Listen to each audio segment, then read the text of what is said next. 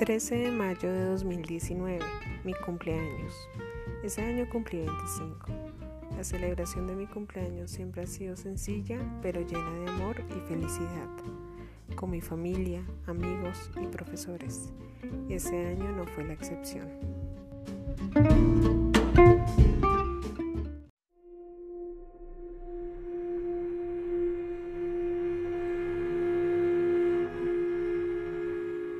Al siguiente día, un día común y corriente, profes, estudiantes y risas.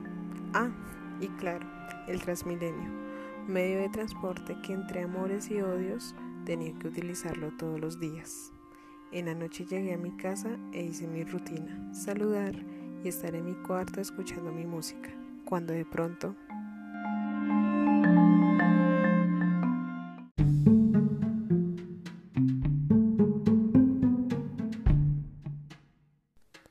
Mi sobrino corrió rápidamente al baño, asustado.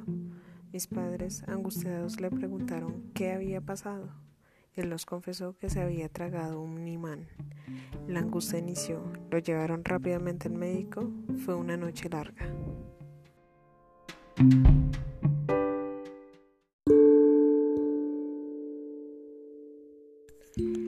Los médicos le tomaban radiografías y el imán quedó incrustado en el estómago.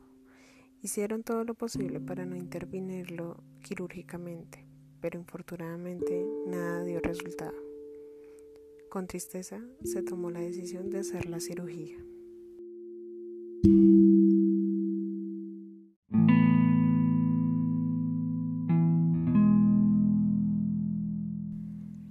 Fue una mañana del 17 de mayo. Mi sobrino entró desde la mañana a la sala de cirugía y hasta la tarde tuvimos conocimiento de cómo había resultado.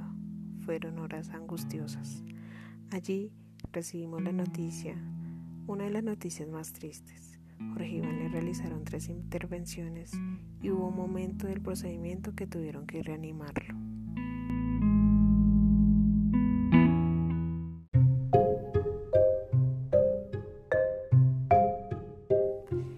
Sobrino salió de sala de recuperación y a los dos días ya estaba caminando hacia nuestra casa. Un hombrecito de tan solo nueve años es el más fuerte de nuestra familia.